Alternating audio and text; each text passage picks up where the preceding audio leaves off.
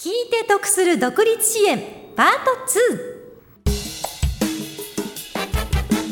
2こんにちは亀井さゆりです。ラジオを聞きのあなたは新しくお店を開業したいとか自分の会社を作りたいなんて考えたことはありますか？また考えたことがある方は設立までに必要な知識情報を教えてくれるだけでなくさまざまな悩みにも無料で相談に乗ってくれるところが私たちの町西東京にあることをご存知でしょうか？FM 西東京では1月16日水曜日と18日金曜日そして今日の3回にわたって西東京商工会創業支援センターが行っているお店の開業や会社の創業などを支援する事業についてご紹介してきました。今日が最終回です。11時半までの30分間ぜひチェックしてください。聞いて得する独立支援。この番組は西東京商工会創業支援センターの提供でお送りします。これから商売を始めようと思っているあなた。西東京には無料で創業の手ほどきをしてくれるところがあるのを知っていますか？必要な手続きや初期投資費用のアドバイス開業時の融資や税制面での優遇制度もありますよ。西東京商工会創業支援センターは田無駅南口イングビル3階です。さて3回目となりました。今日は実際に創業支援センターに相談されたというお二人にお話をお伺いします。最初に開業のために創業支援センターを利用されたがむしゃらを経営されている大里秀夫さん。次いで経営革新認定のために創業支援センターを利用されたフロムジャパン合同会社代表社員の影谷峰夫さんです。よろしくお願いします。よろしくお願いします。えそしておなじみですね。え西東京商工会で創業支援センターの運営を担当している岩崎哲司さんと創業支援センターの相談員で中小企業診断士の山岸はじめさんにもお話を伺いします。岩崎さん山岸さんよろしくお願いします。よろしくお願いしますではまずは創業開店の相談として利用された大里秀夫さんからお願いしますえ大里さんの経営されているお店どんなお店なんですか？そうですね、えー、手作り料理と刺身を中心にやっています居酒屋ですね。居酒屋。なんですね、はい、あの創業支援センターのことはどこでお知りになったんですか？そうですね。あのー、こういう板前を始めて30年経ったんで、はい、え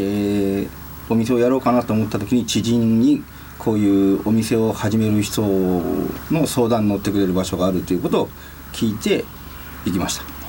初めて相談された時どんな印象でした？いや意外と気さくに話に乗ってくれてそうなんですね、はいありがたかったですね。うん、どんなアドバイスをもらいましたか？えー、とやっぱりあのお店の開け方って言ったらおかしいですけど、はい、やっぱりこういう手順を踏んで開けるというか、はい、そういうことを結構話しましたね。開け方ってドア開けてガラガラガラ。そうですね。あのお店を立ち上げるまでにいろんな工程があるんで、はい、そういうのを、こと細かく相談に乗ってくれました。そうですか。はい、え何回くらい相談に行かれたんですか？そうですね。えー、10回近くは行ったと思いますそんなにですか、はい、はい、結構その点創業支援センターの支援っていうのは役に立ちましたそうですねあのー、相談するっていうかやっぱ細かいことを相談するのに話し合いって言ったら変な言い方ですけど、はい、なってもらえるんで、まあ、不安なこととかも話せますんで、うん、非常に良かったと思います、はい、不安なこと多いですよね。そうですね。あのもし創業支援センターを利用しないで一人で起業していたとしたらどうだったと思いますか？これはやっぱかなり難しかったんじゃないかなと思います。やっぱりあのー、まあ諦めてたかもしれないですね。そうですか。また結局他のところで仕事をすればなんとかやっていけるっていうのがあるんで自分でやらなくてただやっぱそういうふうに相談に乗ったんで、えええー、まあ、頑張れ頑張れと応援されたんでうん、で続ける、まあ、やれることができました。はいじゃ支援センターの励ましというのが結構役に立ったんですね。すねはい。うんで実際に開業してみて。でまあ、開業前にこうシミュレーションなさったわけですよね。まあ、そうですね。えー、事業計画通りにはいきました？いや、なかなか 最初からそういうふうにはいかないですね。ですよね。はい、えー、もう、うん、まあ、難しいことばかりです、やっぱし。そうですか。はい、えー、なんかこんなはずじゃなかったみたいなことありました？まあ、それはやっぱ正直言って。売り上げに関してはこんなはずじゃないなというのはあります。そうですか、えでも事業計画では、まあ、ちゃんとねその売上利益予定してたと思うのでそうですね。はい。それを確保するために、まあ、どのようなことを？そうですね。まああの小さい店なんで、はい。そんなに大々的に宣伝してないんで、あのまあとりあえず毎日休まず仕事開けてるというか仕事してますんで。でお休みないんですか？そうですね。まあ全く休まないわけじゃないですけどほとんど休まずやってます。はい。すごいですね、いやいやあの頑張らないといけないって。うんえお店小さいとおっしゃいましたけどどのくらいの？12人ぐらいしか入れないんですけども。12人、はい、はいカウンタカウンター8の、まあ、小さな座敷が4名座れるとこが1個です。ーいいですねこじんまりとしてて。はい。はい。うんどうですか開店直後のお客さんの入りとかは？そうですね。まあ最近になって少しずつ増えてきたかなってのはあります。やっぱり知られるまでになかなかえ個人店はなかなかガラッとそうドアを開けて入るのは難しいので。どうしてもね。そうですええ。そういう点では大変でしたけども、うん。まあ、最近は少しずつまあ増えてきたかなっていうのは感じますけど。つまり何度もお店に来てくださるリピーターさんがいるってことですよね、そうですね。そういう常連さんが少しずつ増えてきたっていうのはありがたいことだと思います。うん。はい。リピーターさんを確保するための工夫なんてもありますか？ああそうですね。まあとにかくまあ笑顔でやるっていうのと、あの仕事を楽しくするってことですかね。それでも大事ですよね、うん。えお店の宣伝って何かこうされたんですか？あのー一番最初にここのラジオに出してもらったのと FM 西東京のラジオですか？そ それが一番大きな宣伝ですかね。そうですか。ありがとうございます。まあこっちあとは他にはほとんどしてないですねあとそうん。あと商工会さんのやってるものに一生懸命名前を載せたりええ。そういうことぐらいですか、はい、うん。じゃあやっぱり主に口コミでどんどん広がっていった。まあそういうふうになるのが一番いいんじゃないかなと思ってますんで。うん。えお店を軌道にで経営を軌道に乗せるために何かこう苦労したことってありますか？そうですね。まあ今完璧に乗ってるわけじゃないんで まだまだ開発途中なんでこれからまたいろいろ頑張っていきたいと思います。うん。でまあ実際にこうお店をこうやって始められて振り返ってみてこの創業支援センターに相談してよかったなと思う点っていうのはどういうことですか？そうですね。さっきも言いましたけどやっぱ不安なことを相談できるというのがやっぱしお金のあのーこととか、はい。別にその人が金貸してくれるわけじゃないんですけども あのーこういうところに行けばこういう形でお金を貸してくれるよとか、お店はこういうふうにやっていった方がやはりいいんじゃないかとか、まあ、そういうところをいろいろ相談してくれる方がいたいたんで、ええ。その点ではすごく助かったと思いますねなかなかそういうことって他の人には相談しづらいですよね。そうですね。やっぱし難しいのもあるしお金のことは特にね、あの身近な人にはなかなか相談しづらいんでやっぱしね。相談されると借金の申し込みかなんて思っちゃいますからね。そうまあ、それは言えますね。はい、うん、あのこの創業支援センターには、まあ、開業前には相談されてたと思うんですけど開業してからは、そうですね。あのー継続的に顔出してくれたお店にね、ええ。あのー食べに来るとかじゃなくてえ「どうですか?」とか言って顔出してくれて、ええ。その時にまああの数字をこうちょこちょこっと話して「ああじゃあこういうふうに頑張っていきましょう」とか、うん。この時はこういうことやったらどうですか?」とか、ええ。そういうふうにあの継続的にね、えーやってくれてるんですごくありがたいと思います。はい、えなんかすごくほっとしますよね。そうですね。うん。ではですね最後にえ大里さんの今後、え夢がありましたら教えていただけますか？そうですねまあ今は小さいですけどもね、えーっていうか小さいですけどもいっぱい、えー常連さんが増えてきたんでこの人たちとなるべく、えー美味しいものを提供して、えー喜んでもらえていけたらいいと思ってます。えおすすめメニューってありますか？おすすめまあさっきもねお刺身とかは結構いろんなものをえやってますんでえ美味しいと思いますあとはまあ手作りでほとんど手作りなんで料理が。そういう点ではあとは炭焼きで焼き鳥とかもありますんでいいですね。よろしかったら、はいはい顔出してくださいはい、えー岩崎さん、山岸さん、あの実際にですね、はい大里さん創業支援センターにまあ相談してがむしゃらを開店されたわけなんですけども、一言。はい。そうですね。あの最初の頃開業当初は結構大変だ大変だっていうお話を伺ってたんで大丈夫かなと思ったんですけど 最近だいぶ調子がいいというふうにあの噂で聞いてますんで非常に喜んでます。うん。山岸さん。はい、えーと、あのがむしゃらさんはですねあのホテルの料理人の経験を生かして、まあ、夢だった居酒屋をオープンしたいということで相談にいらしたんですね。で先ほどあの相談に乗った相談員もですね気さくってお話もありましたが、えー、この収録前に聞いた話だと、えー、結構厳しくいろいろ指導されたと。で私じゃない別の人間が対応したんですけど私に当たれば優しかったんですけどかなりかなりね厳しい人に当たったようで。ただまあ厳しい中にもねその後あの訪問継続して訪問していただくというようなあまあ長い目で見てあの長い目で面倒を見るということではあの相談員みんな一致してますので、えー、これからも奥さんと2人であの頑張ってください。がむしゃらに頑張ってください、はい、頑張ります、はい、ありがとうございます。えでは大里さんせっかくですからラジオを聞きの方にぜひお店の PR をお願いします。あ小さい店ですけども、えー、一生懸命頑張ってやってますんでよろしかったら顔出してください、はい、場所どこにあるんですか？えっ、ー、と南町の、えー、キラッとの前って言ったら分かりやすいですかね。はい。わかりやすいですね、はいそこでやってますんでよろしくお願いします。はい。ありがとうございます。まあね、大里さんの立ち上げられたお店について興味を持たれた方、ぜひがむしゃらまで お問い合わせお願いします。はい、あのインターネットでもひらがなでがむしゃらって検索していただきますと、こうグルメサイトなどでヒットしますのでね、え、はい、こちらにお問い合わせ先書かれております。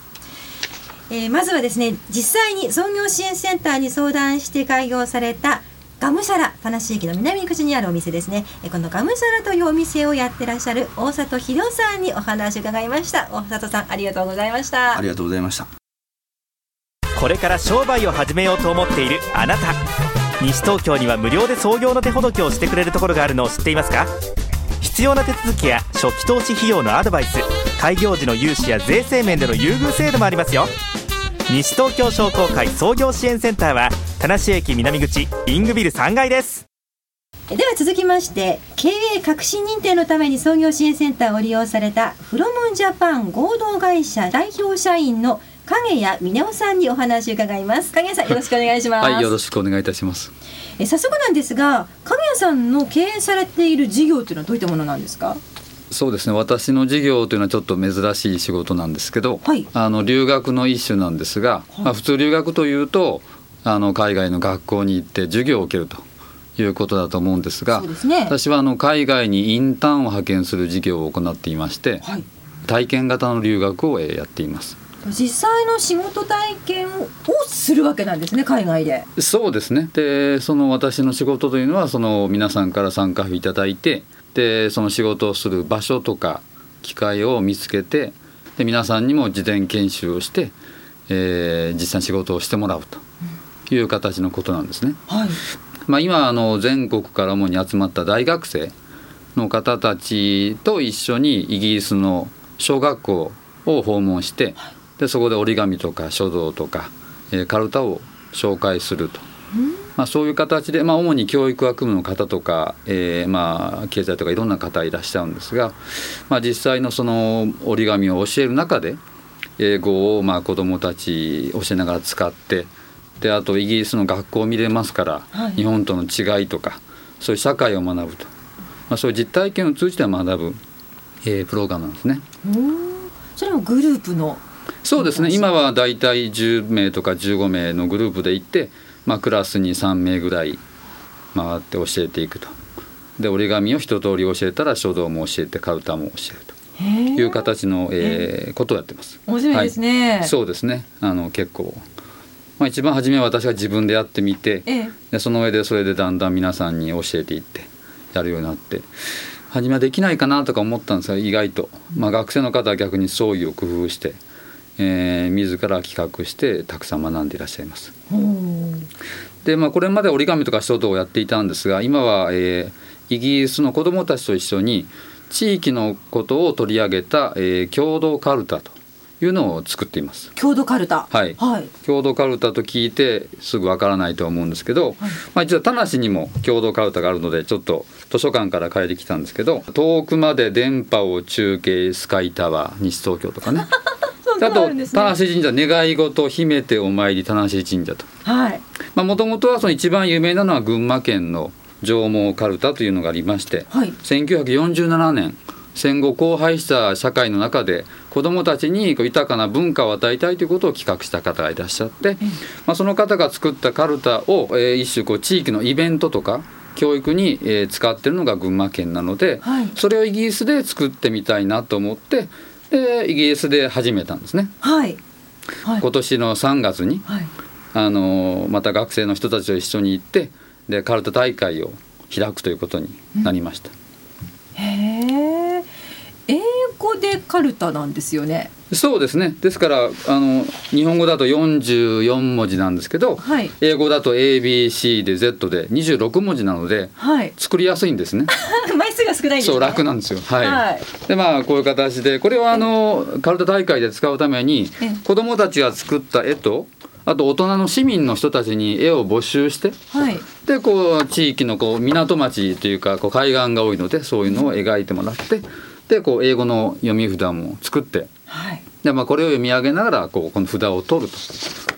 で実際にイギリスだとカルタは、えーかないので、まあ、そもそも日本以外で文字と絵を合わせるゲームというのはないらしくて、そうなんですか？はい、ですから美術館の人などもええ。今イギリス人の子どもたちが国語力が低下していて何か国語力の向あの向上に貢献しろと言われてるんですけど、まあ、その中でカルタに関心を持ってもらって、まあ、学校に次いで美術館とかでもカルタを今後作っていこうかなと思ってます。は面い白い取り組みですよね、あの影谷さんご自身もイギリスはいらっしゃるんですか？はい、私はその今のプログラムだと一緒に、ええ。えー、34週間一緒にいて、えーヘルプをするような形ですね。って。ことは英語はペラペラなんですね。そうですね。使わなくちゃいけないので、はい、そうなんですね、はい。でその影谷さんはこの創業支援センターのことはどはい。こでお知りになったんですか？えー司法だと思うんですね。はい、でこの事業を始める前にいろんなことを情報を得るために司法を読んでいてで創業支援センターでこう経営の相談に乗ってくれという話があったので行ってみました。うん。はい。え目的は何だったんですか？まあ、あの直接の目的は経営革新というあのプランがあるということを聞いたので、何か融融資に有利になるということだったので、えー相談に来ました。どうでした？行かれて実際に、そうですね。あの、まあ、それまで一人でいろいろこう考えていたので、はい。やはり話す中で、えー全くこういう事業を知らない方の立場から質問していただいたので、えーそれを説明するという中でこう考えがいろいろまとまっていきました。うん。どんなアドバイスがありましたか？そうですね。新しい事業を始めなくちゃいけないと、そういうものだったらあのこう支援するということだったので、まあ、これまでは先ほど言いましたように、えー10名とか15名のグループで行っていたわけなんですが、まあ、以前から一人でも行きたい。で自由にその春休みとか夏休み以外に行きたいと。いうニーズがあったものですからじゃあ一人での事業はしなくちゃいけないなと思っていたものですから、まあ、それを、えー絞り込もうということで、えーこうアドバイスをいただきました。まあ、どうしてもねちょっと難しいっていうか分かりづらいは分かりづらいですもんね。そうですね。私は以前その海外インターン派遣事業を専門とした会社に14年間働いていたので、ええ。あのある程度は知ってるわけなんですが普通の方には非常に分かりにくい事業ですね。はい。うんその後あの何回ぐらい相談に行かれたんですか、合計4回ぐらいは行ったかなと思います。うん。はい、え訪問されて効果はどうでしたか？そうですね、あのー繰り返し修正していただいたりしながら先ほどまあグループでなくて個人で派遣するということを言ったんですが、まあ、学校に行くという前提で事業を考えていたんですね。はい。ただし学校で行くということで関心を持つ方は教育学部の方が中心なのでただしインターンをしたいという方は実は経済とかあの文学部の方とか、まあ、そういう教育以外の方が多かったものですからなんとか企業とか NPO に派遣したいというふうに思っていたんですね。はいでもただそのプランがなかなか生まれなかったんですがですがそうさ何回も行く中で、えー